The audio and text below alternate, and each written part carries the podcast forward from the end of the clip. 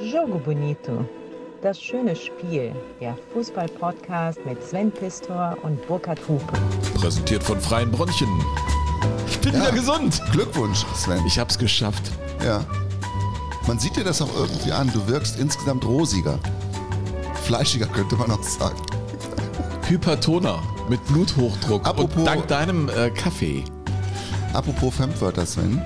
Wusstest du eigentlich, was die Hippopotomonstrosis Kipetaliophobie ist? Wir hatten es doch letztens mit dieser Ja. Angst äh, vom Vor dem abnormalen Versagen. Abnormalen Das- ja, Versagen das von war- dir? Das sind ja meine wegen Urängste. diverser Korrekturen, die das du war- anbringen musstest, Ja, historischer Art. Das war die Kakoraphiophobie. Das Und ist dann ja kam einfach. Jetzt haben welches wir, Wort? Wir haben jetzt eine Mail gekriegt. Das muss man vielleicht erklären. eine von- kurze Mail oder eine lange Mail? vom Jens, ja, dem Sonarmeister, der hat uns eine kurze Mail geschickt und hat gesagt, die Angst vor langen Wörtern, das finde ich echt krass, die Angst vor langen Wörtern nennt Mhm. man Hippopotomonstrosis Kipetaliophobie. Hast du richtig flüssig gut vorgelesen.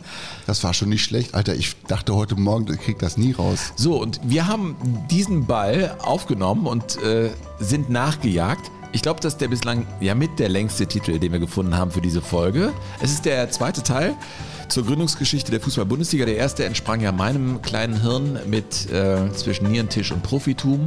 Du hast gesagt, langer Titel. Lies vor.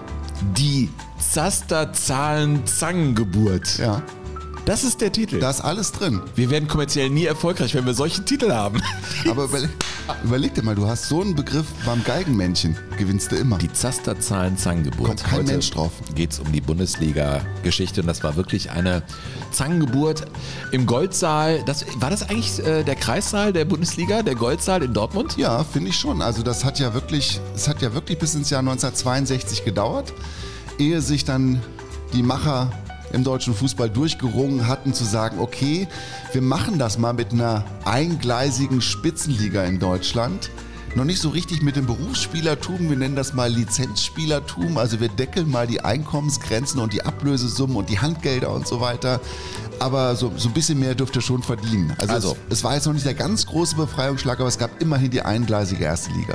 Ich bin mir sicher, dass ihr den ersten Teil alle gehört habt äh, oder vielleicht hört ihr alles so durch. Ihr suchtet diesen Podcast, weil wir bekommen sehr viele Mails, das Ding wächst und wir freuen uns da sehr drüber. Wir ko- bekommen von euch tolle Mails an info@jogo-bonito.de. Zusammenfassung der letzten Folge ist eigentlich, es war ein Riesengestrüpp an ganz vielen verschiedenen Ligen, Oberligen und so und es gab das Bedürfnis, den Bedarf, auch die wirtschaftliche Notwendigkeit, das zu gründen, den internationalen Druck und, und, und, und, und. Und es gab maßgebliche Triebfedern, vor allem äh, dem Präsidenten des 1. FC Köln, Franz Krämer und Hermann Neuberger. Hermann Neuberger als Präsidenten des saarländischen Fußballverbandes. Und an der Stelle machen wir jetzt weiter bei der Abstimmung im Goldsaal. Genau. Der, die, Abstimmung, die Abstimmung ist ja erfolgt. Ne? Also wir haben gesagt, die machen das, ne? aber wir nennen es nicht Berufsspielertum, sondern Lizenzspielertum. Und in diesem Lizenzspielerstatut, um Ja. es auch wirklich ganz förmlich auszudrücken, da standen auch ganz wunderbare Dinge drin, wie zum Beispiel, dass sich der ähm, Lizenzspieler bemühen muss, einen einwandfreien Leumund zu besitzen und sich nach außen hin gut präsentieren muss. Brauchst du ja jetzt auch, um in Brauchst du heute Verband der Sportjournalisten aufgenommen zu werden, brauchst du auf jeden Fall zwei, die dann beleumunden? Ja, schon, glaube ich schon. Ja, gibt, sowas gibt es schon noch. Also die Abstimmung war dann, ich bin ja Freund von Zahlen, äh, 103 zu 26. Also es war Mhm. Für die dann Bundesliga. Mhm. schon für die Bundesliga, für die Einführung und damit war der Stein ins Wasser geworfen und die Wellen waren ganz wirre und irre. Viele wollten rein. 46 Vereine und du hast recherchiert, du korrigierst mich jetzt. Ja. Sven? Du begrüßt mich hier, weil, äh, Leute, ich komme zu Burkhardt heute auf den Hof gefahren, ich habe keine Krankheit mehr und denke mir, okay, komm, wir nehmen das jetzt auf, das Ding, ich freue mich, wir bauen uns hier auf und dann sagt dann? er mir so ganz nebenbei so, du weißt schon, dass du damit Westfalia Herne Scheiße erzählt hast? Ja. Ja. Die haben sich auch beworben. Ich Ja. habe ja behauptet, Westfalia Herne, die hatten kein großes Interesse und sie waren ein bisschen zu ängstlich, um diesen Weg mitzugehen. Das weiß ich. Aber Burkhardt kommt dann zu mir hin und sagt, Westfalia Herne gehört in die Liste derer, die sich beworben haben und äh, ihre Bewerbungsunterlagen in Frankfurt eingeschickt haben. So musste das ja damals gemacht Ja, werden. bis zum, bis zum 1. Dezember 1962. Asche auf mein kahles Haupt. Ja. Ähm, 46 hatten sie, 46 Bewerbungen und 16 davon, nur 16 sollten es schaffen, in die Fußball-Bundesliga zu kommen. Und die große Frage war natürlich, Wie wählt man die aus, Sven? Ja, und an der Stelle wird es sehr, sehr tricky. Das ist vielleicht das Herzstück der heutigen Folge, aber wir münden dann auch tatsächlich äh, im ersten äh, Spieltag äh, der neu gegründeten, neu geschaffenen Fußball-Bundesliga mit äh, meinem Vorvorgänger. Äh, damals hieß es, glaube ich, Tore Punkte Meisterschaft. Mhm. das war Kurt Brumme und werden natürlich uns da reinhören, auch in die erste Konferenzschaltung. Es geht ja tatsächlich um Fußball und nicht nur um Verwaltungsjuristerei, aber so war das mit der Findung dieser Liga. Ne? Die war ziemlich kompliziert und ähm, es gab natürlich einen formellen Rahmen, in dem das alles stattgefunden hat. Also die Vereine mussten beispielsweise nachweisen, dass sie ein Stadion mit einer Kapazität von 35.000 Zuschauern hatten, dass da ein Flutlicht zumindest in Planung gewesen ist, dass sie ein Jahresetat von 700.000 Mark stemmen konnten.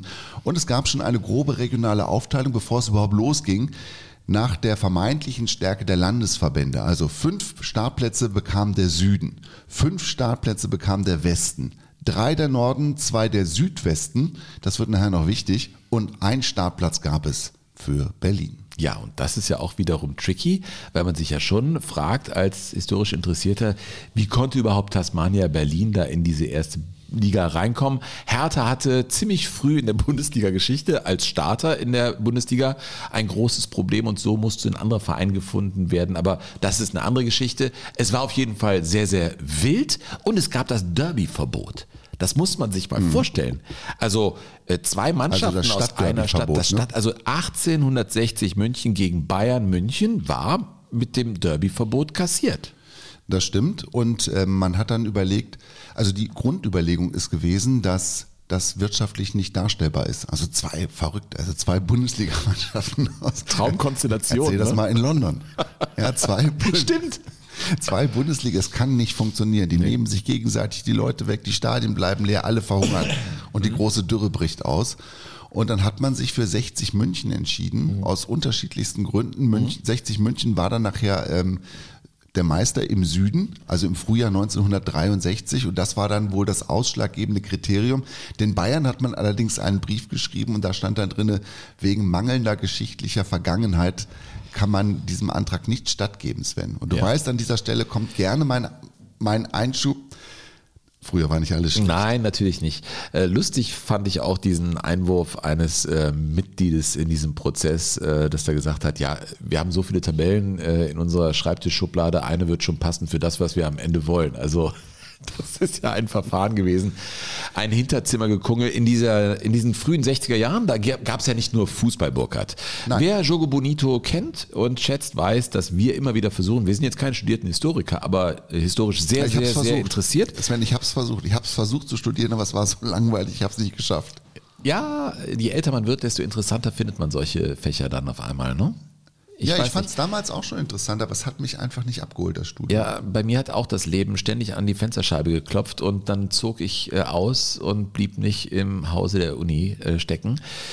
Äh, aber wir versuchen natürlich immer wieder, äh, das historisch einzuordnen. Was war los in der Bundesrepublik? Wir hatten es in der letzten Folge mit Konrad Adenauer, ja. wie er ja, fast schon im Bundestag abgedankt hat, ja, nach seiner äh, Zeit. Äh, aber musikalisch war es sehr interessant, Anfang der 60er. Ja, wir hatten ja jetzt gerade den Vorentscheid zum Eurovision Song Contest und da haben wir jetzt so eine, so eine Death Metal Rocker Band, die uns vertreten wird.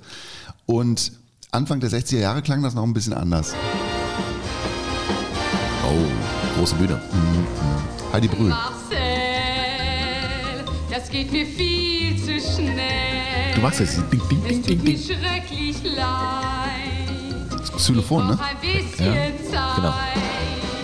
Holzschlaginstrument, ne? Mhm. Ja, ich glaube auch. Weißt du, dass diese Musik immer irrsinnig gut eingespielt ist? Ja, mit Orchester. Fantastische Big Bands sind das. Die Bläsersätze. Ja. Ja, aber ist trotzdem okay. Das reicht jetzt. Ja, der Paarreim halt, ne? ja, das der, der, der Text der geht mir viel zu schnell. Der Paarreim geht echt nach vorne. Aber du, das, das geht mir mit, mit alten Sendungstiteln auch so. Mhm. Fernsehen, Radio, die alten Sendungstitel, die noch von der großen Besetzung vom großen Orchester oder einer Big Band eingespielt worden sind, die klingen einfach super. Ja.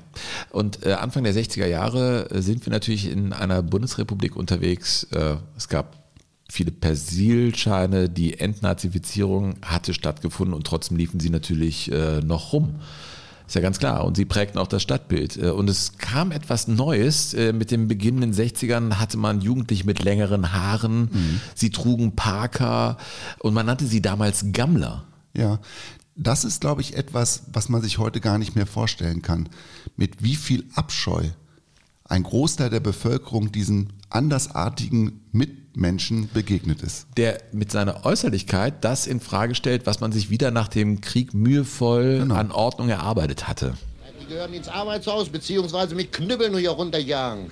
Anders werden die gar nicht mehr, sind die gar nicht mehr groß zu kriegen. Bei Adolf hat sowas nicht gegeben.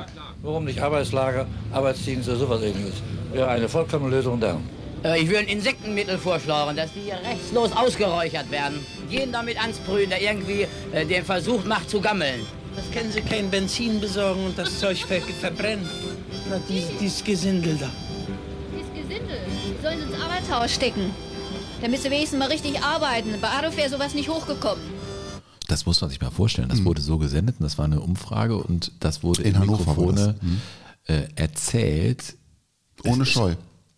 Unglaublich, finde ich. Ohne Scheu der Bezug zur NS-Zeit hergestellt und äh, kein schlechtes Gewissen, äh, gar nichts. In der Zeit Keine Reflexion, null. haben wir die äh, Bundesliga, wie äh, arbeiten wir die jetzt ein? Vielleicht sah man in anderen Ländern, äh, was da alles geht, auch im Profitum, was da an Geld verdient wird. Man schaut über den Tellerrand hinaus und hatte eben mit solchen Kräften auch in Deutschland noch zu kämpfen. Genau. Da ist die Gründung der Bundesliga schon eine war- echte Ja, Herkulesaufgabe gewesen. Das war ein großer Schritt, glaube ich, für die Menschen, Sven, weil die sich wieder ein, die hatten sich halt eingerichtet. Und das gilt ja jetzt nicht nur für die Leute, die wir jetzt gerade in der Umfrage gehört haben, sondern es galt ja auch für. erschütternd, fand ich Ja, das. das, Also- gilt natürlich aber auch für viele Fußballvereine, die sich eingerichtet hatten in ihrem Oberliga-Leben.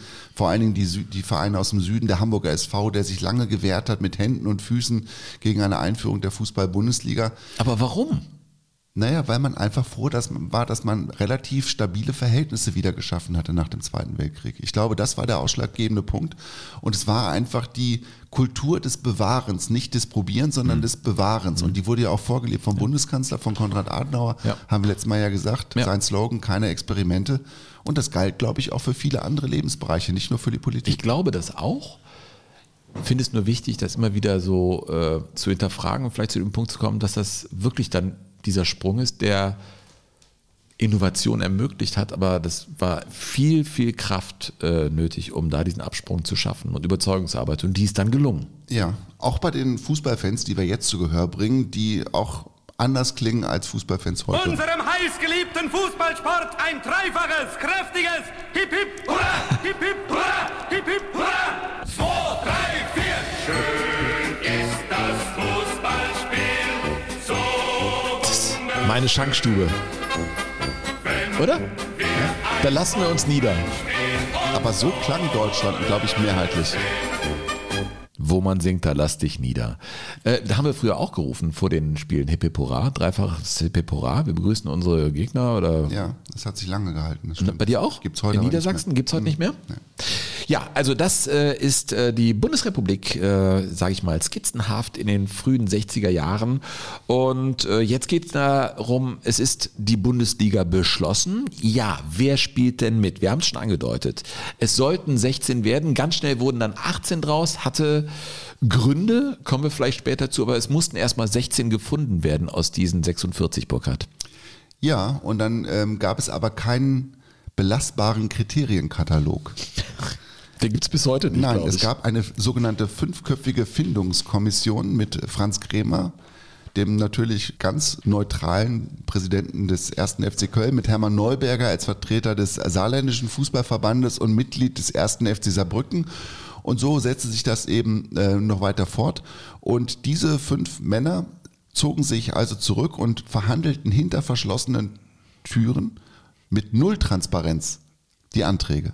Ja, mit Null null, Tra- Transparenz. null Transparenz. Es, war, es war aber auch so festgehalten. Also dass äh, die äh, Kriterien wurden zunächst geheim gehalten von dieser Findungskommission. Um das noch zu ergänzen, da war einer noch vom 1. FC Nürnberg, einer aus Essen und einer vom Norddeutschen Fußballverband. Und damit hatte es sich. Und diese Kriterien wurden festgelegt, da gab es diese ominöse zum Beispiel Zwölf-Jahres-Wertung. Warum Mhm. eigentlich eine Zwölf-Jahres-Wertung? Man musste ja gucken, welcher Verein ist wie groß, du hast diese Kriterien benannt, Mhm. äh, und welcher war wie erfolgreich. Und dafür gab es ja diverse Tabellen. Zum Beispiel diese 12-Jahreswertung, bei der am Ende herauskam, dass der erste FC Saarbrücken in dieser 12-Jahreswertung auf einmal sehr, sehr gut aussah. Und Hermann Neuberger war Hermann Neuberger war Mitglied des ersten FC Saarbrücken. Das war sein, Wow, es was war, für ein Zufall. Es war sein Herzensverein und der erste FC Saarbrücken. Unserem heißgeliebten Fußballsport Hermann! ein dreifaches, kräftiges Hip Hip Hurra! Hast du Hip, gut Hip, gemacht. Hip Hip Hurra! Schreien die heute noch beim ersten FC Saarbrücken? Burkhard. Ja, und der erste FC Saarbrücken war 1952 noch im, noch im Endspiel um die deutsche Fußballmeisterschaft und kriegte da natürlich Bonuspunkte mit draufgepackt. Das heißt, es musste mindestens bis ins Jahr 1952 zurückgehen. Deshalb konnte man keine Zehnjahreswertung machen. Witzigerweise, äh, leidtragend war unter anderem Borussia Neuenkirchen, äh, die dann eben es nicht schafften. Äh, die haben 30 Jahre nach Gründung der Bundesliga beim DFB diese Kriterien hinterfragt und wollten wissen, warum sie denn nicht bei der Gründung dabei waren und der erste FC Saarbrücken. Und selbst 30 Jahre später bekamen sie keine Antwort, was ja irgendwo tief blicken lässt. Ähm, Und du hast das mit den Bayern ja genannt, mit der äh, fehlenden sportlichen Vergangenheit. Da wurden dann im Zweifel, wenn es eng wurde für die gewollten Vereine, wurden Weichkriterien eingeführt, die dann für den K.O. gesorgt haben. Borussia Neunkirchen übrigens 1959 im Endspiel um den DFB-Pokal gewesen. Also das war auch Borussia Neunkirchen, die waren jahrzehntelang erstklassig und die sind aus allen Wolken gefallen, dass sie nicht aufgenommen worden sind. Und die waren 1959, wie gesagt, im Endspiel gegen Schwarz-Weiß Essen. Ja. Und Schwarz-Weiß Essen gewann das Ding mit 5 zu 2 am 27. Dezember, Anstoß 13.45 Uhr im Aue-Stadion von Kassel. Wow, Burkhard, mit was kommst du denn jetzt hier ja, um die ich, Ecke? weißt du, ich, ich versuche ja irgendwie auch reinzuspringen dann in diese Zeit, wo der DFB-Pokal einfach auch eine ganz andere Bedeutung hatte, aber natürlich auch Bonuspunkte brachte. Und Neunkirchen, wie gesagt, die haben wirklich bis zum Schluss geglaubt, wir sind dabei. Und dann wurde aber im Januar schon gesagt, nein, da wurden ja die ersten neun bekannt gegeben, die ersten neun Teilnehmer und es befand sich zur Überraschung weniger. Ja. Auch der erste FC Saarbrücken darunter. Und die offizielle Begründung, Sven, lautete natürlich, Saarbrücken hat das beste Autobahnnetz. Ja, und das auch, das ist auch total witzig. Also Leute, wir wollen hier uns nicht, die Gefahr ist heute, sich so im Kleinschrittigen zu verlieren, aber diese ganzen Kriterien sind ja so absurd. Ja. Wenn es dann zu eng wurde, äh, bei, den, bei der Punkteauswertung, sagte man, Punkteunterschiede von bis zu 50 sind einzuebnen, spielen keine Rolle. Und Ja. dann kam wieder die Findungskommission ins Spiel. Die erinnert mich, je länger ich drüber nachdenke, immer mehr an so Manchester-Kapitalisten, die so reinkommen, wie Unternehmensberater in Unternehmen sagen, wir müssen aus 46 Stellen, müssen wir 16 machen, die anderen schmeißen wir raus. Und da musst du eben auch die Chutzpe haben, sowas zu sagen wie Hermann Neuberger. Ich bin heute mir schon darüber im Klaren, dass die Fünferkommission da oder dort nun über den Klee gelobt wird oder da und dort nun allen fünf Männern alle Knochen verflucht werden. Ja. Man kann die Knochen verfluchen, Sven. Denk an den Voodoo-Kult. Ja, in Neunkirchen macht man das bis zum heutigen Tage, glaube ich. Also um das vielleicht nochmal zu erklären, wie dieses Punktemuster ausgesehen hat. In den Oberligaspielzeiten von 51 bis 55 zählten die Punkte, die man da erlangen konnte, einfach. In der Zeit von 55 bis 59 doppelt, 59 bis 63 dreifach. Dazu kommen dann noch Gewinn der deutschen Meisterschaft, Pokalendspiel und Finalteilnahme so auch. weiter. Finalteilnahme auch. Also das spielte halt auch alles eine Rolle, aber dann eigentlich auch wieder nicht. Weißt du, was ich mich frage? Zum Glück wurde das in den 60er Jahren in Liedform gebracht, auch aus Sicht derer, die es dann nicht geschafft haben. Bitte, Papa, bitte, bitte, bitte, sag doch warum. Ein kleines Wort bringt mich noch um. Und dieses Wort, das heißt warum. Singt auch sag und tu, sie schaut mir Fragen zu. Und dann sagt sie zum Schluss mit Hochgenuss. Warum? Warum? Warum, warum, warum bin ich, weiß nicht dabei? Warum ist Braunschweig dabei? Aber äh, nicht Osnabrück oder St. Pauli oder Hannover 96, die im Norden ja besser gerankt waren. Die 1954 noch deutscher Meister geworden waren. Ja, Mit- warum? Mit einem 5 zu 1. Ich kann dir die Fragen nicht beantworten. Ich weiß nur, die Sekretärin von Eintracht Braunschweig, die war richtig glücklich, als sie mit dem Telegramm des Deutschen Fußballbundes zu ihrem Präsidenten marschieren konnte. Ihrem Aufnahmeantrag Bundesliga wurde stattgegeben, Deutscher Fußballbund Passlack. Ja. So mehr, war das? Mehr brauchtest du nicht zum Glücklichsein damals 1963. Übrigens, der Präsident von Eintracht Braunschweig, Kurt Holpert, war ein ganz energischer Befürworter der Fußball-Bundesliga und das Ach über so. einen relativ langen Zeitraum, als die ganze Nummer auch noch auf der Kippe stand. Und es gibt bis heute die sehr starke Vermutung, dass es sich um eine Belohnung gehandelt haben könnte. Wird es an dieser Stelle FIFA-esk? Ja. FIFA-esk. Es ist irgendwie FIFA-esk, finde ich. Und es gab ja auch Verlierer. Wir kommen mal ins Rheinland. Wir kommen zu einer, äh, ich finde, Brutstätte der Fußballkultur war es, zumindest damals, als es den Aachener Tivoli noch gab. Alemannia Aachen hatte es nicht geschafft. Dafür der erste FC Köln. Ich glaube, du hattest es schon mal erwähnt, dass Franz Krämer nicht unbedingt ein Interesse dran hatte, ich sag mal, im erweiterten fußballkulturellen Speckgürtel von Köln einen weiteren großen Konkurrenten zu haben. Ja, und das war ein, ein, ganz, es war ein Fotofinish. Gegen, das gegen Alemannia Aachen ausging, dass die reinkamen in die Fußball-Bundesliga. Es gibt eine ganz großartige Zeitschrift, ein Magazin für Fußballgeschichte, das heißt Zeitspiel. Kann Mhm. ich euch nur empfehlen. Nehmen wir vielleicht auch mal in die Shownotes mit rein. Ja, Die das sollten wir auf jeden Fall die machen. haben Wir das müssen su- verlässlich sein, Burkhard. Die haben das super ausgedröselt. Völlig vertrackt war die Lage im Westen. Düsseldorf und Herne verdarben sich ihre ohnehin überschaubaren Chancen mit einem dürftigen Saisonverlauf. Düsseldorf 13., Herne 14., Aachen 285 Qualifikationspunkte, Münster 251 Qualifikationspunkte und Meidrich 250 Qualifikationspunkte wurden als gleichrangig angesehen, weshalb die Spielzeit 32, äh, 62, 63 als ausschlaggebend herangezogen wurde. So, dann geht das so weiter und so weiter. Und dann wird schon vor dem letzten Spieltag wird Münster bereits als Neubundesligist zugelassen und die können jetzt total entspannt ins letzte Spiel gehen gegen den MSV Duisburg, damals noch M. Meidericher Spielverein. Ja, vorm letzten Spieltag schon zugelassen. Franz Krämer lässt grüßen. Und Alemannia Aachen ist im Prinzip ein bisschen ohnmächtig, kommt aus der schlechtesten Position. Die gewinnen 2 zu 1 gegen Leverkusen. Am Ende geht es um den Torquotienten, der über die Platzierung entscheidet. Und Aachen hat einen schlechteren Torquotienten gegenüber dem Meidericher Spielverein von 0,01127 Punkten. Was für eine Sauerei. Und der Torquotient ist ja auch wieder eine Raketenwissenschaft, ne? Ja, das ist die, der Quotient ist, der, ist das Ergebnis, wenn du die Anzahl der erzielten Tore durch die kassierten Tore teilst. Also, und wenn du zum Beispiel 1 zu 0 gewonnen hast, Ja, ist das dann besser warst als du in der 8 To- zu 1. ist besser als 8 zu 1. So, sowas, ja, kann man eigentlich nicht verstehen. Der Aachener Präsident, äh, der war natürlich not amused, als er erfuhr, dass dieses Spiel so läuft. Das ist Gerd Heusch. Und was sagte der? Paragraphen gibt es insofern, als man sagen kann, bei der Entscheidung gegen uns handelt es sich um einen Ermessensmissbrauch. Wissensmissbrauch. Also wir halten fest, neun wurden am 11. Januar 1963 schon mal bekannt gegeben. Unter anderem natürlich der erste FC Saarbrücken. Der Hamburger Sportverein, Werder Bremen, Eintracht Frankfurt, der erste FC Köln, Borussia Dortmund, Schalke 04, Hertha BSC, das waren die, die schon mal safe waren.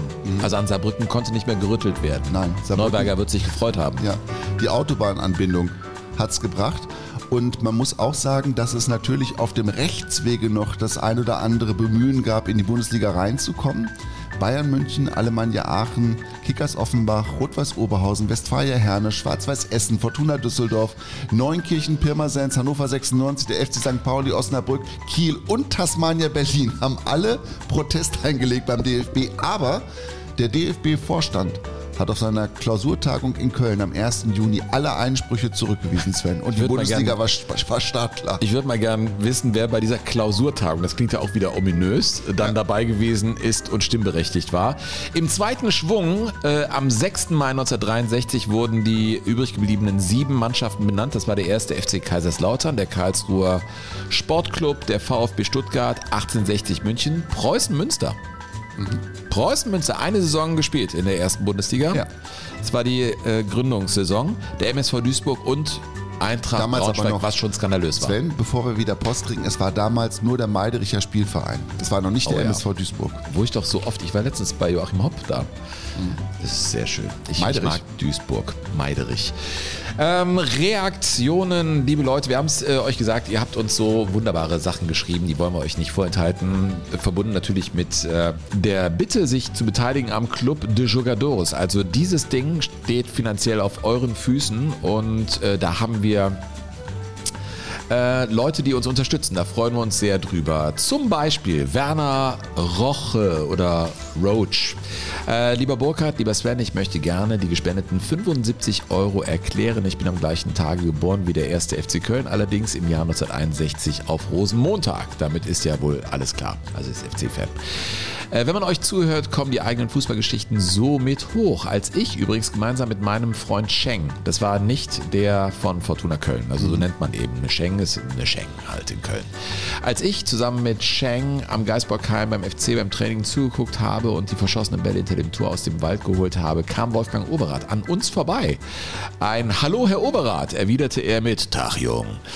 Für mich wertvoller als jedes Autogramm und es war geschehen. Der FC quasi, hey, kleiner Gruß an dich, Burkhard, eingebrannt. Als persönliches Andenken haben wir dann einen Ball im Wald liegen gelassen und nach dem Training herausgeholt und mit nach Hause genommen. Ich hoffe, das ist verjährt. Habt weiterhin viel Spaß mit eurer Arbeit. Ich habe jedenfalls viel Spaß daran. Viele Grüße, Werner Roche. Danke, Werner. Ich habe gerade die zweite Folge von den Sonnenkönigen gehört, schreibt der Thomas. Und zwar mit großer Freude und hat dann auch mit noch größerer Freude die Idee wahrgenommen, dass die nächste Folge über die Gründungsjahre der Fußball-Bundesliga gehen soll. Mein Opa wohnte in Alsenborn, in der Straße, in der Fritz Walter zu Hause war. Daher finde ich die Geschichte des Dorfvereins SV Alsenborn sehr spannend, der in den 60er Jahren dreimal als Südwestmeister an die Bundesliga-Tür klopfte, aber den letzten Schritt in Ausscheidungsturnieren der Regionalmeister nie geschafft hat. Lieber Thomas, ich habe mir dazu jetzt schon tatsächlich auch ein Buch bestellt und wir werden diese Außenseitergeschichten in der Fußball-Bundesliga garantiert mal abfeiern. Ja, cool. Und Cornelia. Wir hatten sie schon mal hier. Sie ist äh, wirklich Bayreuth. Unterstützerin. Ja, Das aus Cornelia aus Bayreuth, Bayreuth. ne? Ja. Und wir danken dir ganz herzlich, dass du hier uns unterstützt. Übrigens, alle, die uns unterstützen, werden vornamentlich erwähnt in den Show Notes. Das gehört sich einfach so. Und sie schreibt, lieber Burkhard, lieber Sven, die Gender-Polizei bedankt sich. Ich habe gestern eine kleine PayPal-Kontrollspende an euch abgeschickt und freue mich, dass die Anrede jetzt politisch und auch sonst korrekt Hallo lautet und nicht mehr lieber. Vielen Dank, dass ihr das geändert habt. Und äh, sie führt fort, dass äh, sie die Europapokal der Pokalsiegerfolge ganz toll fand und ähm, mit ihrer Tochter im BVB-Museum war und das erzählte von uns, sich da verbunden hat mit den Bildern, die sie da sah. schön. Und sie hatte da, glaube ich, einen fußballkulturell äh, großen Moment und die Emotionen haben sich miteinander verbunden und sie schließt mit den Worten Danke dafür, viele Grüße aus Bayreuth. Conny, Conny, vielen Dank auch für deine Unterstützung. Du machst das hier möglich. Fühl dich gebauchpinselt von uns. Aber es ist ganz wichtig, immer wieder zu überprüfen, ob die Anrede nach wie vor korrekt bleibt. Also immer weiter, immer Also wenn ich wieder sage, überweisen. du Affe, ist richtig, ne? Ja, in dem Fall schon. Hast du noch eine Reaktion? Ja, ich habe noch ein ganzes Bündel voll. Ein Sack voll. Auch da wird es wieder, das ist für die Woke Community ein bisschen schwierig, wenn ich Sack ein voll? Sack voll Reaktionen, oder? Ich finde, du übertreibst. Ja? Ja. Ich bin da auch ein bisschen vorgeschädigt. Also Ich glaube, Joachim hat damit auch keine Probleme. Joachim ist, glaube ich, Baujahr 56 und ähm, für den ist Jogo mittlerweile ein Quailer, qua, quasi, ja, das ist echt das Modewort geworden hier bei den Jogadores, ne? ein Highlight der Woche. In Neu-Ehrenfeld am 13.06. ist er auch dabei, hat sich schon Karten besorgt, um uns mal so richtig persönlich die Meinung sagen zu können. 13.06. Kulturkirche in Neu-Ehrenfeld. Ein paar Karten gibt es noch. Aber nicht es ist bald vorbei. Aber nicht mehr viele. Wir machen den Laden zu. Das ist einfach, dann ist ausverkauft. Dann kommt ihr nicht mehr rein. Also ranhalten, Also Leute. jetzt in die Shownotes rein und baff, zwei Tickets, drei Tickets, vier Tickets sichern. Das ist ein wunderbarer Ausgehbereich in Köln, Neu-Ehrenfeld und Ja. wir treten auf am 13. Also es wird da Juli. sicherlich auch einen Schwarzmarkt geben vor der Veranstaltung. Das kann ich mir schon Ich baue vorstellen. vielleicht einen Quasimeter bis dahin. Meinst du, du schaffst einen Abend gleich äh, also unter 20 Quasis? Nein. Der Joachim schreibt übrigens, dass er als Sechsjähriger Fan von Benfica Lissabon war, weil Eusebio da gespielt hat, Oh. obwohl er nie ein Spiel von denen wirklich gesehen hat. Und er findet, dass Benfica auch eine total interessante Mannschaft ist, das Benfica der 60er Jahre. Ja. Dem kann ich mich nur anschließen, Joachim. Ja, Burkhard, wir haben später noch weitere Reaktionen. Wir tauchen wieder ein in äh, unsere heutige Folge. Wir haben jetzt äh, die benannt, die dann tatsächlich dabei waren. Dazu gehörten auch die Münchner Löwen. Ja, haben wir ja vorhin schon mal so ein bisschen angerissen, dass die Löwen als äh, Meister der Oberliga Süd es quasi auf den letzten, wie dann quasi drin ist, sehr schön, es äh, auf den letzten Drücker, Drücker dann noch geschafft haben, an den Bayern vorbeizuziehen. Und die Bayern waren natürlich total frustriert, haben dieses komische Schreiben gekriegt vom Deutschen Fußballbund, ne, die mangelnde Vergangenheit. ich kann, muss es immer wieder anbringen.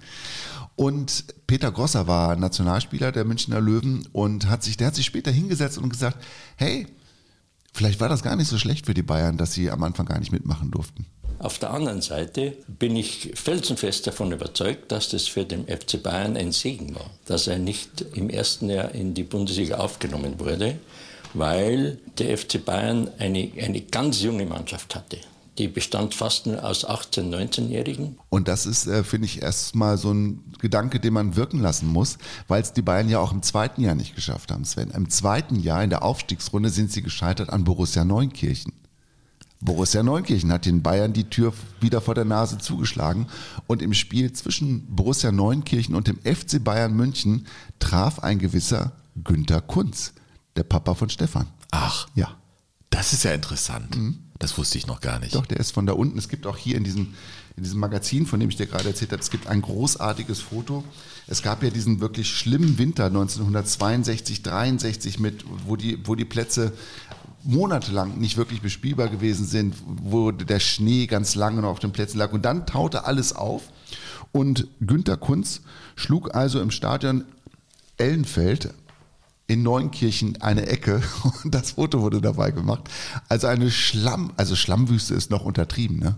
Ja, das ist, Das ist ein äh, Überschwemmungsgebiet. definitiv. Und das ist Asche, Schlamm, Schlacke und eine 10 mal 5 Meter große Pfütze mit einigen kleinen Inselchen, Ascheinseln und die Eckfahne ist frei von Wasser, aber ein irrsinniges Bild.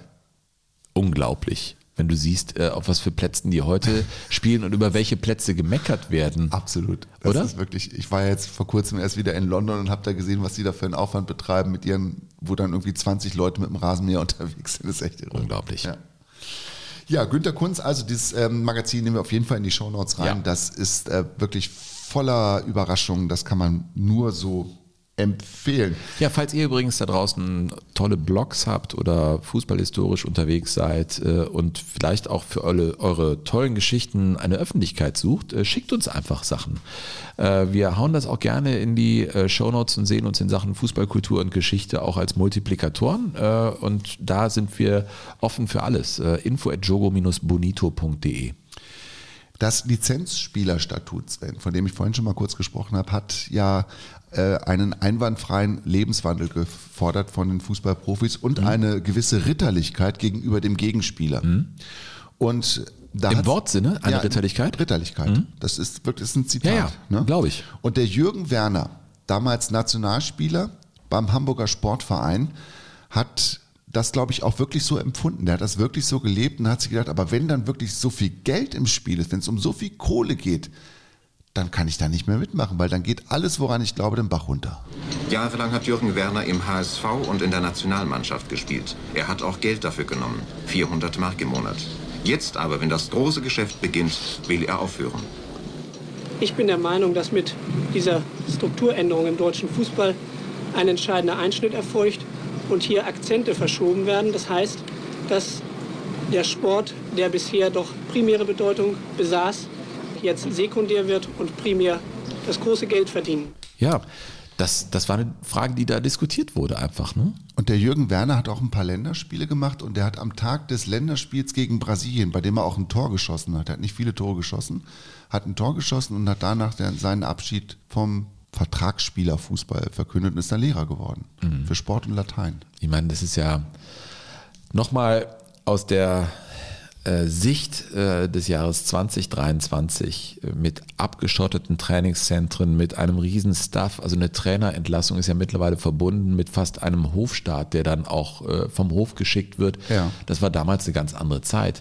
Da siehst du noch Trainingsbilder, da werden Rumpfbeugen gemacht, da werden Medizinbälle rausgeholt, wenn überhaupt Da wurde ganz anders trainiert und einer äh, war ja auch Rudi Gutendorf. Er ist ja Bundesliga-Geschichte. Du empfiehlst ja immer wieder sein Buch ne, mit dem Ball um die Welt. Heißt das? Mit ne? dem Fußball um die Welt. Mit dem Fußball um die Welt. Und er hat natürlich auch im Ruhrgebiet gearbeitet, im Ruhrgebiet der 60er Jahre. Ja, hat den Riegel eingeführt beim MSV und hat dafür gesorgt, dass Duisburg in der Premierensaison Vizemeister wurde. Damals mit Helmut Rahn. Hat Helmut Rahn in Enschede von der Polizeiwache geholt. Da musste er ausgenüchtert werden, weil er sein Auto mal wieder in eine Baugrube gesetzt hatte. Und der kam nun also nach Meiderich, der Lebemann, der Weltenbummler, der Angehende und hat, musste feststellen, dass aber die Lebens- und Arbeitsbedingungen im Ruhrpott aber ganz spezielle gewesen sind. Dazu kam noch, dass diese furchtbar schlechte Luft von den Zechen und den Abgasen. Wir haben in Malderich trainiert, wir konnten gar nicht anders. Wir mussten uns Mullbinden um den Mund kleben. Und die waren nachher schwarz wie Kohle von der verdammt schlechten Kohlenluft, Zechenluft. Ja, Wahnsinn. Äh, Und, und trotzdem sangen sie unter diesen Umständen in Duisburg.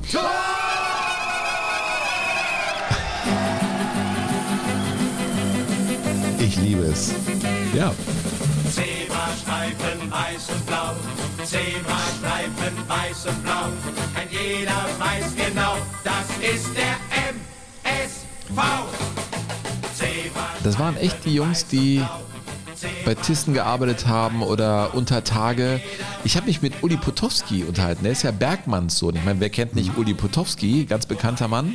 Kommt gebürtig aus Gelsenkirchen. Und er sagt, ja, die waren ja unten wirklich im Stollen drin. Und wenn du unter Tage gearbeitet hast, warst du jedes Mal froh, wenn du oben wieder das Tageslicht erblickt hast, überlebt hast.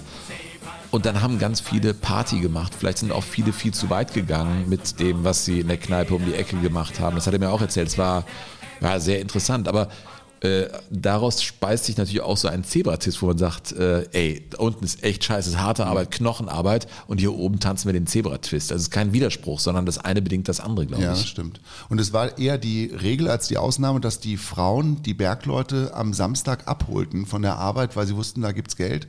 Und die wollten, dass das Geld nach Hause kommt und nicht direkt in der Kneipe versoffen wird. Uli Potowski hat seinen Vater täglich von der Zeche abgeholt, weil er nicht wollte, dass der wieder in die äh, Kneipe geht. Was das für eine Zeit war, ne? Das war so eine Zeit. Aber äh, doch reden wir doch an dieser Stelle auch mal über Geld, über, über das, was möglich war mit dem, was man äh, in dieser Profiliga, in der Bundesliga verdienen sollte. Wobei, also Profiliga im Wortsinne wie heute war das noch gar nicht. Nein, das war, das war Lizenzspielertum. Das war auch kein Berufsspielertum, das war Berufsfußball mit beschränkten Mitteln und Möglichkeiten. Offiziell 1200 Mark. Die waren im Monatsverdienen. Es gab Siegprämien, also zum Beispiel 1000 D-Mark als Siegprämie. Und dann wurde wieder differenziert, wie viele Länderspiele man absolviert hatte. Es gab also die Möglichkeit, wenn man ein Länderspiel hatte und mehr, äh, 1800 äh, zu bekommen offiziell. Ab dem 10. Länderspiel waren es 2500, ab dem 25. Länderspiel 3500. Das war aber erst später mit den 3000.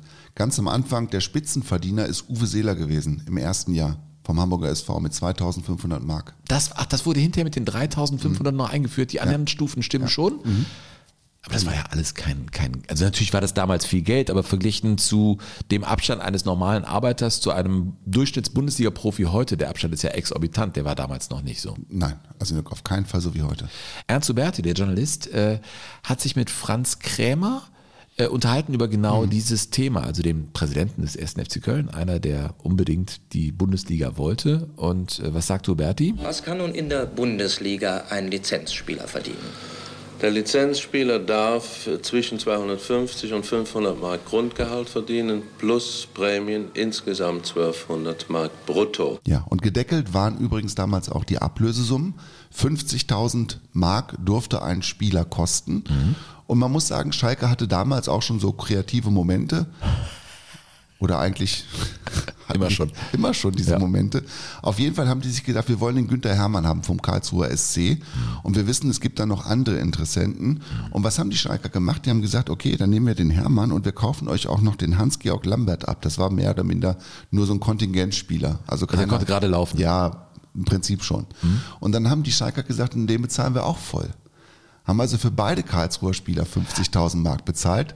De, de facto war natürlich alles den Regeln entsprechend, aber jeder wusste natürlich, dass der Günther Hermann teurer war, als er eigentlich sein durfte. Und der Deutsche Fußballbund hat es natürlich auch mitgekriegt. Und dann gab es ganz schön viel Theater. Die Bombe ist geplatzt. Das DFB-Sportgericht fällte eine Entscheidung, die in Schalke, München und Karlsruhe helle Empörung ausgelöst hat. Dies sind die umstrittenen Urteile. Schalke und der Karlsruher SC werden nach Abschluss der ersten Bundesliga-Saison je vier Punkte abgezogen. Nationalspieler Berti Kraus, früher Offenbach, jetzt München 1860, wurde wegen überhöhter Forderungen für acht Monate bis zum 31. März 1964 gesperrt. Schon jetzt steht fest, alle werden Berufung einlegen. Ja, Berufung ist dann Gott sei Dank auch erfolgreich gewesen. Also die Strafen wurden dann aufgehoben. Punktabzug gab es nicht. Aber was für ein Theater, ne? ja, bevor es aber die sind losging. mit minus 4 gestartet. Ja, und dann im wu- Oktober wurde wurde, das das, kassiert. kassiert, ja. Und äh, offiziell wegen äh, formaler äh, Fehler. Wie das in der Juristerei dann, glaube ich, immer ist. Dann hat man ein bisschen Staub aufgewirbelt und am Ende sitzen wieder alle. Aber überleg dir mal, die verhängen eine achtmonatige, das, die verbieten dir deinen Beruf auszuüben. Ja, acht Monate lang. Was für eine Anmaßung. Ich meine, äh, hohe Gehälter, Handgelder, äh, da war Hertha BSC auch ganz vorne mit dabei. Äh, die sind dann auch zwangsabgestiegen später. Äh, also eine coole Geschichte ist die von Sigi Held, der noch in Offenbach kickte und dann später zu Dortmund ging. Der wurde aber, als er noch kickte in Offenbach, von Hertha schon bezahlt, sozusagen im vorauseilenden Gehorsam oder in Ankündigung, dass er kommt, bekam der 500 Mark im Monat von Hertha einfach so. Die haben viel, viel, viel zu viel ausgegeben und äh, ja, dann hingen sie am Wickel. Hertha ist auch so ein Verein, der. Wo man sagt, das war immer schon so, ne? Es ist fast das Schalke des Ostens, ja, irgendwo. Also man muss sie ja schon immer wieder dabei haben. Hat man von Hannover Herthaner. 96 auch immer lange gesagt, das ist kleine Schalke. Reaktionen haben wir weitere. Mich hat eine sehr gerührt, muss ich sagen, äh, die von André Hessling gekommen ist. Die lese ich euch gerne vor. Die ist äh, kurz und prägnant, aber ich finde, die Geschichte, die dahinter erzählt wird, ist eine, die mich wirklich bewegt. Der schreibt, lieber Burkhard, lieber Sven, während meine Kollegen auf dem Weg zur Baustelle die Augen im Bulli schließen, höre ich sehr gerne eure fantastischen Erzählungen aus der Fußballgeschichte. Das hilft mir auf deutschen Autobahnen entspannt durch jeden Stau.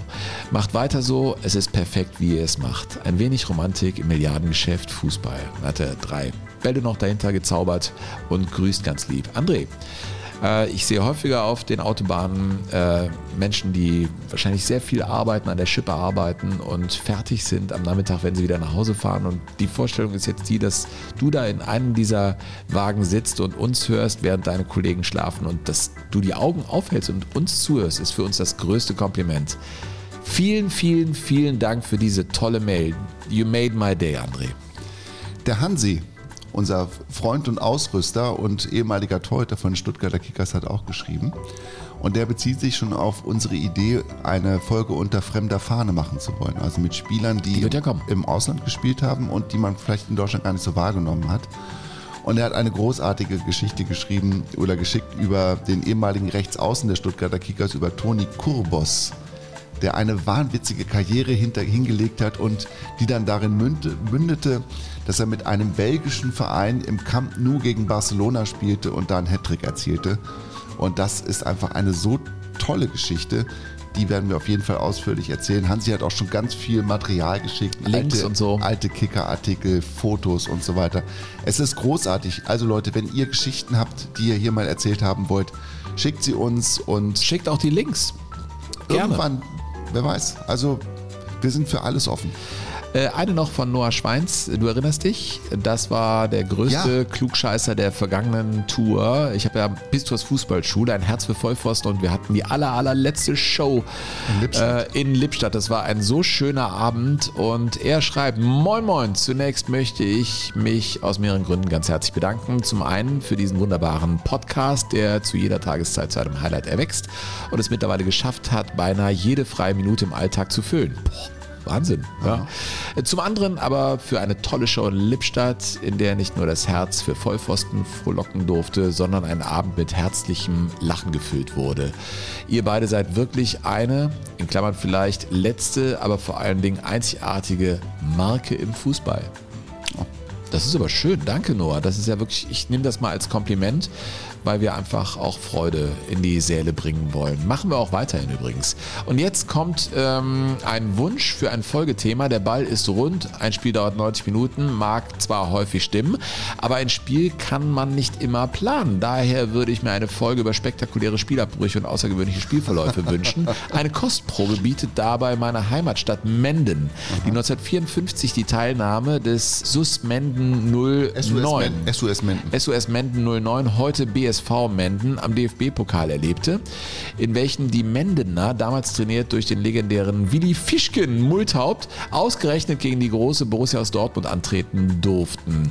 Nach 90 Minuten war die Sensation beim Stand von 1 zu 1 zum Greifen nahe. Den Träumen setzten jedoch die Lichtverhältnisse an diesem Tag ein abruptes Ende, da das zu Beginn der Verlängerung wegen Dunkelheit abgebrochen werden musste. Das Rückspiel gewann Dortmund dann mit 2 zu 0. Ja, vielen Dank, äh, Noah, für diese tolle Geschichte. Eine kleine habe ich noch, äh, noch einen Themenvorschlag, auch für unsere Folge unter fremder Fahne. Und zwar vom Tarek aus Stuttgart. Es geht um Armin Krings, geboren in Mönchengladbach, später Nationalspieler von Luxemburg. Er spielte für Avenir Beggen in den Jahren 83, 87, 88 und 92 und hat da eine ganz erstaunliche Karriere hingelegt. Und wir haben ja durchaus eine Verbindung zu Luxemburg. Sven und ich, wir haben da ja schon mal ein großartiges 0 zu 0 zwischen Luxemburg und den Kapverden verfolgt. Und an dich noch der Hinweis, er freut sich sehr, dass du den VfB als Beispiel genommen hast für diese Reiselust der Schlachtenbummler zum Auftakt der Fußball-Bundesliga. Und er findet, dass der VfB oft ein bisschen zu kurz kommt in deinem und in unseren Podcasts. Ja, äh, auch äh, aus dem hohen Norden kam der dringende Wunsch, St. Pauli äh, auch Ja. häufiger zu, themasi äh, zu thematisieren. Es gibt so viele tolle Vereine und ein Ende ist nicht in Sicht von Jogo Bonito. Äh, wenn ihr auch, wie wir, äh, da äh, bei der Stange bleibt und den Club de Jugadores mit ähm, euren Zutaten füllt. Das sage ich mal ganz gerne an dieser Stelle. Guckt in die Shownotes, PayPal, Kreditkarte oder auch einfache Überweisung. Da haben wir die IBAN angegeben. Ist möglich und nach wie vor etwas, was wir sehr, sehr gut gebrauchen können hier in Jogo Bonito. Äh, Schlussrunde, weil die Bundesliga ist ja jetzt beschlossen. 16 Mannschaften waren es. Es wurden schnell 18, hatte juristische Gründe. Man wollte äh, möglichen Klagen aus dem Weg gehen, weil das war ein Kuddelmuddel. Deswegen 18. Erzählen wir vielleicht auch nochmal an anderer Stelle. Aber los ging es erstmal mit 16 und das auch beim Westdeutschen Rundfunk mit meinem Vorvorgänger Kurt Prumme. Guten Tag, verehrte Sporthörer. Zum ersten Mal treffen wir uns zu dieser Stunde und auf dieser Welle, um Ihnen vom deutschen Meisterschaftsfußball zu berichten. Heute beginnen die Spiele der Bundesliga und wir sind mit unseren Mikrofonen in Gelsenkirchen beim Spiel Schalke gegen den VfB Stuttgart, in Bremen beim Spiel Werder Bremen gegen Borussia Dortmund und in Münster bei der Begegnung Preußen Münster gegen den HSV dabei. Am Schluss unserer Sendung geben wir Ihnen die erste Tabellenübersicht der Bundesliga. Das war wichtig damals, weil heute, klar, hast du alle möglichen Ticker-Tabellen und bla bla bla bla bla. Und ich habe auch irgendwie meine Liebe zur Blitztabelle gefunden über die Jahre. Aber damals war das ja die einzige Quelle. Und da haben die Leute zu Hause Tabellen geführt und äh, Punktestände abgeschrieben. Da wurde das wirklich Ziffer für Ziffer durchgegeben. Und du musst dich immer daran erinnern, wie das eigentlich war, was die, was die gelebte Fußball-Fan-Erfahrung gewesen ist, nämlich dass du nur deine Oberliga hattest eigentlich. Eine, entweder eine von vier Oberligen oder eben die Stadtliga in Berlin.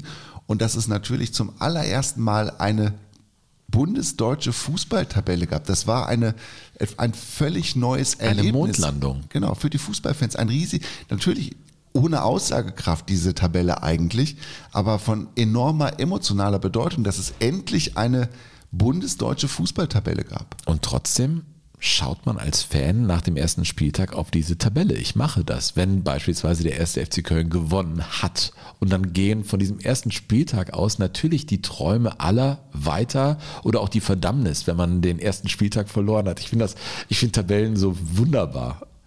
Ja, und bei diesem ersten Spieltag, da kommt ja dann das ins, äh, zum Tragen, wovon du gerade gesprochen hast. Ne? Da zählte ja nicht das Torverhältnis, so wie wir das heute kennen, sondern der Quotient. ne? Und da waren 2 zu 0 einfach besser als ein 4 zu 1 der Duisburger auswärts Völlig in Karlsruhe. irre. Das ist völlig irre. Naja, und dann passiert in der Sendung das, was eben passiert. Manchmal wartet man lange, so wie der Frosch am Rand eines Teichs, und der springt irgendwann ins Wasser. Ja. äh, kann lang dauern, kann aber auch schnell gehen. Das erste Tor in der Geschichte der Fußball-Bundesliga klang so. Das erste Tor der Bundesliga ist bereits gefallen, meine Damen und Herren. Es wurde in der ersten Minute von Konietzka, dem Dortmunder Halbstürmer, erzielt beim Spiel gegen Werder Bremen in Bremen. Da wissen wir das auch. Kurt Brumme hat es verkündet. Das Besondere daran, an diesem ersten Spieltag, alle Spiele begannen um 17 Uhr, nicht um 15.30 Uhr, so wie wir das heute kennen, weil der Samstag damals noch Regelarbeitstag gewesen ist. Das heißt, die Menschen mussten erstmal ihren Job zu Ende bringen und durften dann und konnten dann auch ins Fußballstadion gehen. Und in Bremen begann das Spiel, ich weiß nicht, ob der Schiedsrichter eine schlechte Uhr hatte, es begann einfach ein paar Minuten vor 17 Uhr. Und das wiederum bedeutete, dass der Kameramann die Filmrolle noch nicht eingelegt hatte, dass es deshalb auch keine Bewegtbilder gibt von diesem Tor und alle Fotografen hatten sich auch auf der anderen Seite eingefunden. Das heißt, es gibt auch von diesem Tor, vom Torschuss, es gibt nichts. Es gibt Das dieses ist eine, eine Bild. das, ja, das, aber das ist ja nur dieses Bild, wo Lothar Emmerich mit mit hoch- Emmerich, genau, denkt man. Und er Emmer- ist ja gar nicht nein, der er ist nicht der Torschütze. Torschütze. Er, wo, er, Richtig. mit- wo er mit er, erhobenen Armen abdreht und man sieht die Schweißflecke in seinen Achseln Ja, und das so. ist das einzige Foto. Ja, und das ist aber nicht, er ist aber nicht der Torschütze. Nee, aber genau. das, dieses Bild wird halt immer gezeigt, dieses Foto wird halt immer zu, Ja. zu Hilfe genommen. Und das ist natürlich irre, dass, dass du wartest jahrzehntelang auf diesen ersten Spieltag und Mhm. dann fällt nach wenigen Sekunden schon das erste Tor. Es gibt keine Reportage, es gibt kein Filmmaterial und es gibt kein Foto. Das ist eine reine Erzählung, dieses Tor. Wir, wir müssen über, über die Bundesliga-Konferenz oder die Geschichte der Bundesliga-Konferenz oder Fußball im Radio, Entschuldigung, das ist ja wirklich unser Turf. Da müssen wir mal Sendungen zu machen, weil das ist ja rasend spannend. Auch so eine Konferenzschaltung. Du bist ja als Reporter im Stadion, wenn Dinge passieren. Es gibt ja auch goldene Regeln, wie man sich dazu verhalten hat und so. Aber wenn was passiert, dann musst du als Reporter ja da sein. Und die erste Konferenzschaltung im Radio am Bundesliga-Nachmittag, Zwischen, zwischen zwei Spielen. zwischen zwei Spielen, das ist nicht sehr viel, äh, klang so. Und so die Führung seiner Borussen-Mannschaft von 1 zu 0. 34. Ich gebe schnell zurück nach Münster. Ja, es steht 1 zu 0 für Preußen Münster. Nach einer Rechtsflanke kam der Halblinke Derr aus sieben oder acht Metern Entfernung unbedrängt zum Schuss. Ja, Toni Kahl und Helmut Poppen waren die beiden Reporter. Toni Kahl. Keine ganz- Witz mit Namen. Ganz, ich habe auch gar nichts gesagt. Ja, ja. Toni Kahl Warst war, nah dran. war nein, war ganz aufgeregt und ähm, Helmut Poppen eben nicht. Der war nicht aufgeregt, der Poppen. Es ist, ja, ich weiß, es ist total die Ver also Versuchen liegt sehr nahe. Aber er hat es komplett verpennt. Das muss man einfach mal sagen. Er hat's verpasst. Burkhard, auf dem bleibst du sitzen. Liebe Leute, schreibt an info at jogo-bonito.de, falls ihr das unmöglich findet von Burkhard Hupe. Bitte, ich werde dafür Traffic jetzt hier an dieser Stelle sorgen und bei der nächsten Folge äh, darüber ausführlich berichten. Aber es war der Poppen, oder? Es war der Helmut Poppen. Ja. Jedenfalls äh, war das die erste Sendung und es äh, wurde nicht nur angekündigt, es kam auch tatsächlich am Ende dazu. Und hier jetzt die versprochene Übersicht über die Tabelle der Bundesliga von Kurt Brumme. Die ersten Tabellenführer der Bundesliga sind also der 1. FC Köln und Schalke 04 mit 2 zu 0 Toren und Punkten. Auf dem dritten Platz Meidrich Duisburg, 4 zu 1 Tore, 2 zu 0 Punkte und dann Werder Bremen durch den 3 zu 2 Sieg über Borussia Dortmund. Das ist der Audiobeweis für deinen Torquotienten, äh, der ja völlig irrsinnig ist. Also äh, Mathematiker aber- würden sagen, super. Ja. Weil durch Null kannst du nicht teilen. Das ist also unendlich nach oben. Das ist der größte Torquotient, den du haben kannst, ist, wenn du ein Spiel zu Null gewinnst. Ja, wir werden schon irgendwie für Quotienten sorgen, die dafür sorgen, dass der 1. FC Köln dann der erste Bundesligameister wird. Da können Sie sich drauf verlassen. Und die Autobahnanbindung haben wir auch. Haben wir auch. Kreuz, Köln West, Nord, Süd. Ja, und dann lernte das Baby laufen und bei allem Witz und vielleicht auch Abgründen rund um diese Gründungsgeschichte, menschlichen Abgründen und Hütchenspielereien. Es ist eine riesen Erfolgsgeschichte. Es ist super, dass sie gegründet wurde, dass sie kamen. Und es ist ein Stück Fußballgeschichte oder vielleicht sogar das wichtigste Stück Fußballgeschichte in Deutschland. Herbert Fassbender übrigens damals Reporter beim Spiel zwischen Schalke und dem VfB Stuttgart aus der Glückauf-Kampfbahn damals noch in Gelsenkirchen, musste aufs Dach der Haupttribüne steigen. Hatte also keinen Platz auf der Tribüne, sondern nur auf dem Tribünendach und musste da bis an den Rand nach vorne robben. Das Mikrofon aufklauben, stellte sich dann da an den Rand der Tribüne. Es gab keine Absperrung, kein Gitter, nix. Und hat dann von da oben das erste Spiel Da übertragen. gibt es ja wahnsinnige Bilder auch von Kurt Brumme, wie er da steht. Äh, Oder auch Manny Breutmann hat mir erzählt, dass er als Kind äh, Jochen Hageleit gesehen hat, und das war so eines seiner Vorbilder, dann Motto, oh, das ist der große Jochen Hageleit, wie er da stand und reportierte. Und Manni fand das ziemlich cool als Zuschauer, ihn zu sehen. Und er hatte, kennst du das, wenn man so einen steifen Nacken hat, dann hat man doch so, so, so Stützen, so, dass der Nacken so versteift wird. Und sein Mikrofon war so, dass sich Jochen Hageleit, also es war, er war in so einer Manschette drin, einer Mikrofonmanschette, und er musste die Schulter und den Kopf immer mitdrehen, dahin, wo der Ball war.